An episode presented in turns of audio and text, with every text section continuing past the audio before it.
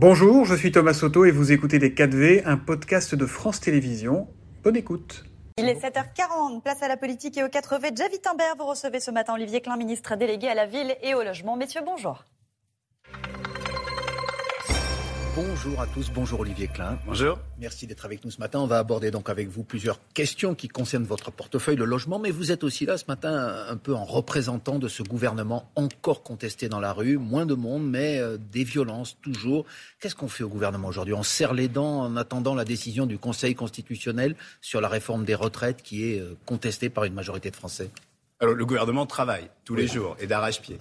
Et puis, euh, évidemment, euh, euh, les violences sont, sont insupportables et, et, pour ma part, je les supporte pas. Et puis, comme, comme homme de gauche, je, je continue à, à penser que, que, cette réforme, elle est nécessaire, elle est juste, elle est responsable. Vous avez du mal à convaincre, vous l'admettez Justement, vous dites vous-même comme Écoutez, homme de moi, gauche, je, la gauche, euh, je suis, je suis, sont les personnes je suis ministre, je suis ministre de la ville et, et du logement. Je, je parcours euh, les, les, les, quartiers populaires. Quand je vais dans, dans ces quartiers, euh, les, les, Français que je rencontre me parlent pas euh, de l'âge de la retraite, me parlent pas euh, du 49.3. Parce que dans ces quartiers, vous savez, euh, rares étaient ceux qui pouvaient partir à la retraite à 62 ans. la réalité de ces parcours, la réalité de, de ces gens qui, vivent, qui, habitent dans ces quartiers aujourd'hui, c'est me parler du pouvoir d'achat, mmh. me parler de l'école de leurs enfants, me parler, oui, de logement. Et pas Donc, de la réforme des retraites Non, pas de la réforme des retraites, ouais. ni du 49.3. Parce que dans ces quartiers, vous savez, il suffit d'aller sur un simulateur. Ils savaient qu'ils n'allaient pas partir à retraite en 62 ans. Donc on peut pratiquer. Euh, euh, le mensonge euh, ou en tout cas des contre-vérités, si j'ose dire, euh, devant vous euh, sur cette question-là. Moi, ma propre mère, elle est partie à 65 ans parce que c'est une ouvrière, parce qu'elle a eu une, euh, une, carrière longue. Et, et c'est la réalité des, mais, de la majorité des gens qui habitent dans ces Mais alors ça veut dire quoi? Vous dites il y, y, a des mensonges. Quand Laurent Berger, le numéro de la CFDT, parle d'une grave crise démocratique, la nouvelle numéro de la CGT, euh, Madame Binet, parle d'un gouvernement qui, qui vit en circuit fermé. C'est eux qui ne sont pas en phase avec la population quand il y a des millions faire... de gens qui ont, alors un petit peu moins hier, mais depuis euh, le mois de janvier, des millions de gens qui ont défilé dans la rue.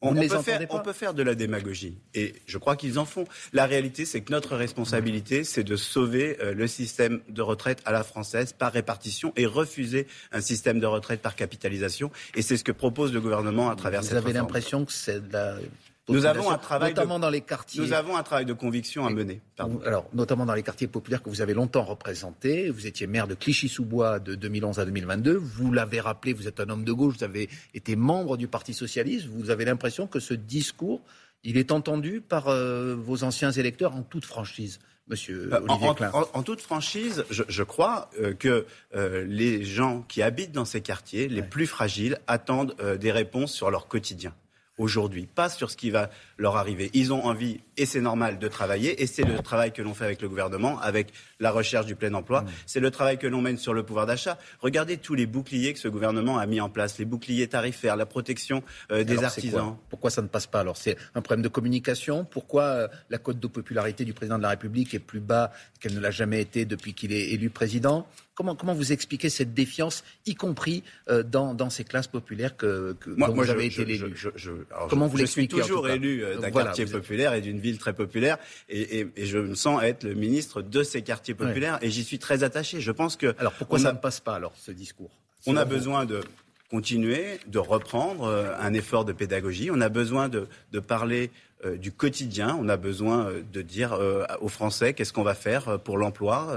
et, et vous admettez qu'il y a une incompréhension aujourd'hui. Vous admettez qu'aujourd'hui il y a quand même une crise peut, démocratique. Personne ne peut nier la mobilisation. Personne ne peut nier qu'il y a une contradiction entre cette réforme que moi je crois juste et, et, la manière dont elle peut être perçue par un certain nombre de Français. Mais je crois aussi que il y a une forme de démagogie et, et de manipulation euh, qui n'est pas la réalité. Enfin, vous dites que j'étais membre du Parti socialiste. À quel moment le Parti socialiste, euh, dans ces dernières années, a dit qu'il fallait revenir à la retraite à 60 ans? En tout cas, le, il n'a jamais réforme... proposé de faire passer l'âge à 64 ans comme vous le non, faites. Non, mais la réforme Touraine, avec son accélération, avait quasiment les mêmes effets en nombre mmh. de trimestres. Donc oui, on peut euh, se, se... Mais gosser de, de mots et, et, dire des choses qui ne sont pas des vérités. Et si comme socialiste, comme homme, oui, comme homme de gauche, je, je, crois à une chose le système de retraite par répartition. Et notre responsabilité, c'est de laisser un système de retraite en bonne santé euh, pour. Euh, pour nos enfants. Quand vous voyez la situation politique du pays, un sondage la première, pour la première fois cette semaine a montré que si l'élection de 2022 se déroulait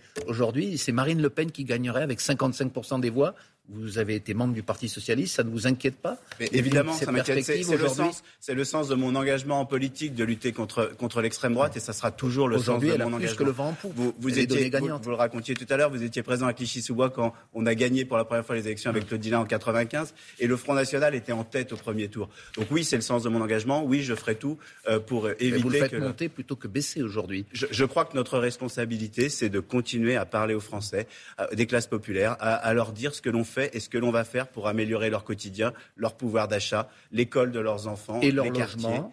Et leur logement, vous en êtes le ministre, et on va parler justement de ces dossiers. Votre politique, elle vise, dites-vous, à améliorer le logement social, euh, mais elle est aussi sévère pour ceux qui n'en ont pas de logement. Hein. On a vu cette semaine alors via une proposition de loi d'un député Renaissance, M. Casbarian, une loi qui durcit la législation contre les squatteurs qui triple les peines en cas de violation d'un domicile, d'occupation illicite d'un domicile. Vous assumez cette politique, une chasse aux pauvres, dit la gauche dont vous faisiez partie. Oui, la, réalité, c'est que oui, il faut euh, se battre contre les squatteurs. C'est une réalité. Le, squat est insupportable, d'abord parce que on a vu euh, des exemples dans, les médias ces dernières semaines. Et puis le squat, c'est souvent l'exploitation euh, de, la misère, parce que derrière le squat, il y a parfois des marchands de sommeil. Et donc cette loi donne encore plus de pouvoir pour lutter contre les marchands de sommeil. et surtout, moi, je, n'ai jamais, évidemment, mélangé un squatteur et quelqu'un en impayé de loyer. Quelqu'un en impayé de loyer doit être protégé. Cette loi, elle permet aussi d'améliorer les préventions sur les expulsions locatives. En permanence, depuis que je suis ministre, et mes prédécesseurs ont fait la même chose.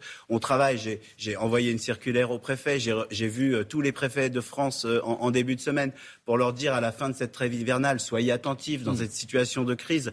Ne mettons pas des gens en situation de précarité à la rue. Comme, ministre de la Ville et du Logement, euh, j'ai préservé plus de 200 000 places d'hébergement d'urgence. Chaque soir, aujourd'hui, hier soir encore, 205 000 places d'hébergement d'urgence. À la fin du quinquennat de, François Hollande, c'était 120 000 places d'hébergement d'urgence. Donc on n'a jamais eu autant de moyens. Mais en même temps, être plus ferme pour ceux qui squattent ou ceux qui être ferme avec euh, oui. les squatteurs pour protéger à la fois d'emprisonnement, je rappelle aujourd'hui. Pour protéger tout à la fois les propriétaires, mais aussi les locataires de bonne foi. Je peux vous assurer qu'un locataire de bonne foi en situation de difficultés financières sera protégé et probablement encore mieux protégé aujourd'hui qu'hier. Et en tout cas, ça, c'est ma responsabilité et j'y tiens et j'y tiens tous les jours. S'il y a un problème de logement pour certains qui va jusqu'à occuper euh, illégalement des, des, maisons ou des appartements qui ne leur appartiennent pas, c'est parce qu'il y a un manque de logement social, parce qu'il y a notamment un nombre de chantiers qui sont restés en suspens. Quelle est la politique que vous menez aujourd'hui pour contrer cela?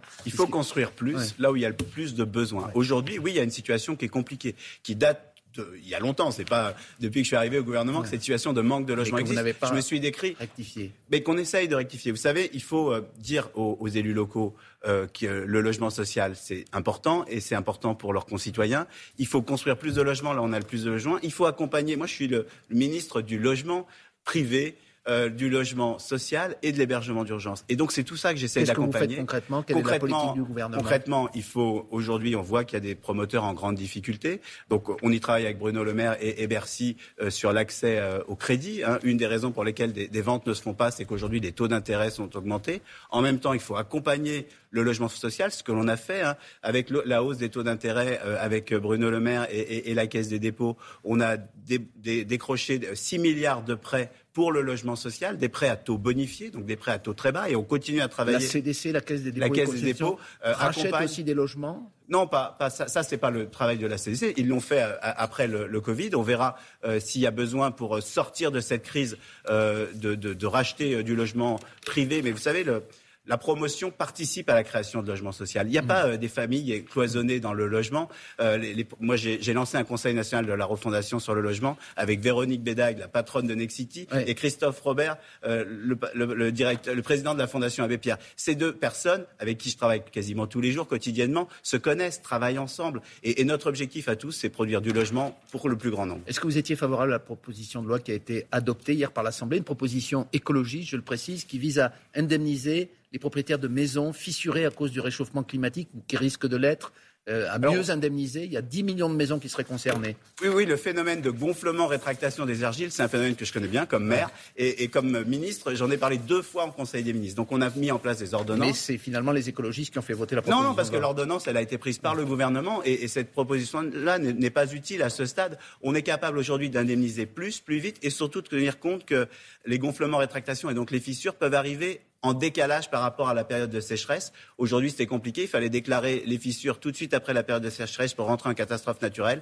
Grâce aux ordonnances que le gouvernement a prises, on peut le faire Donc, le en décalage. qui était à la manœuvre, vous l'avez dit ce matin. On travaille, vous savez. Merci beaucoup, Olivier Klein, ministre délégué, donc chargé du logement et de la ville. Merci et c'est la suite de Télématin. Merci beaucoup à tous les deux. Voilà. C'était Les 4V, un podcast de France Télévisions. S'il vous a plu, n'hésitez surtout pas à vous abonner. Vous pouvez également retrouver tous les replays en vidéo sur France.tv.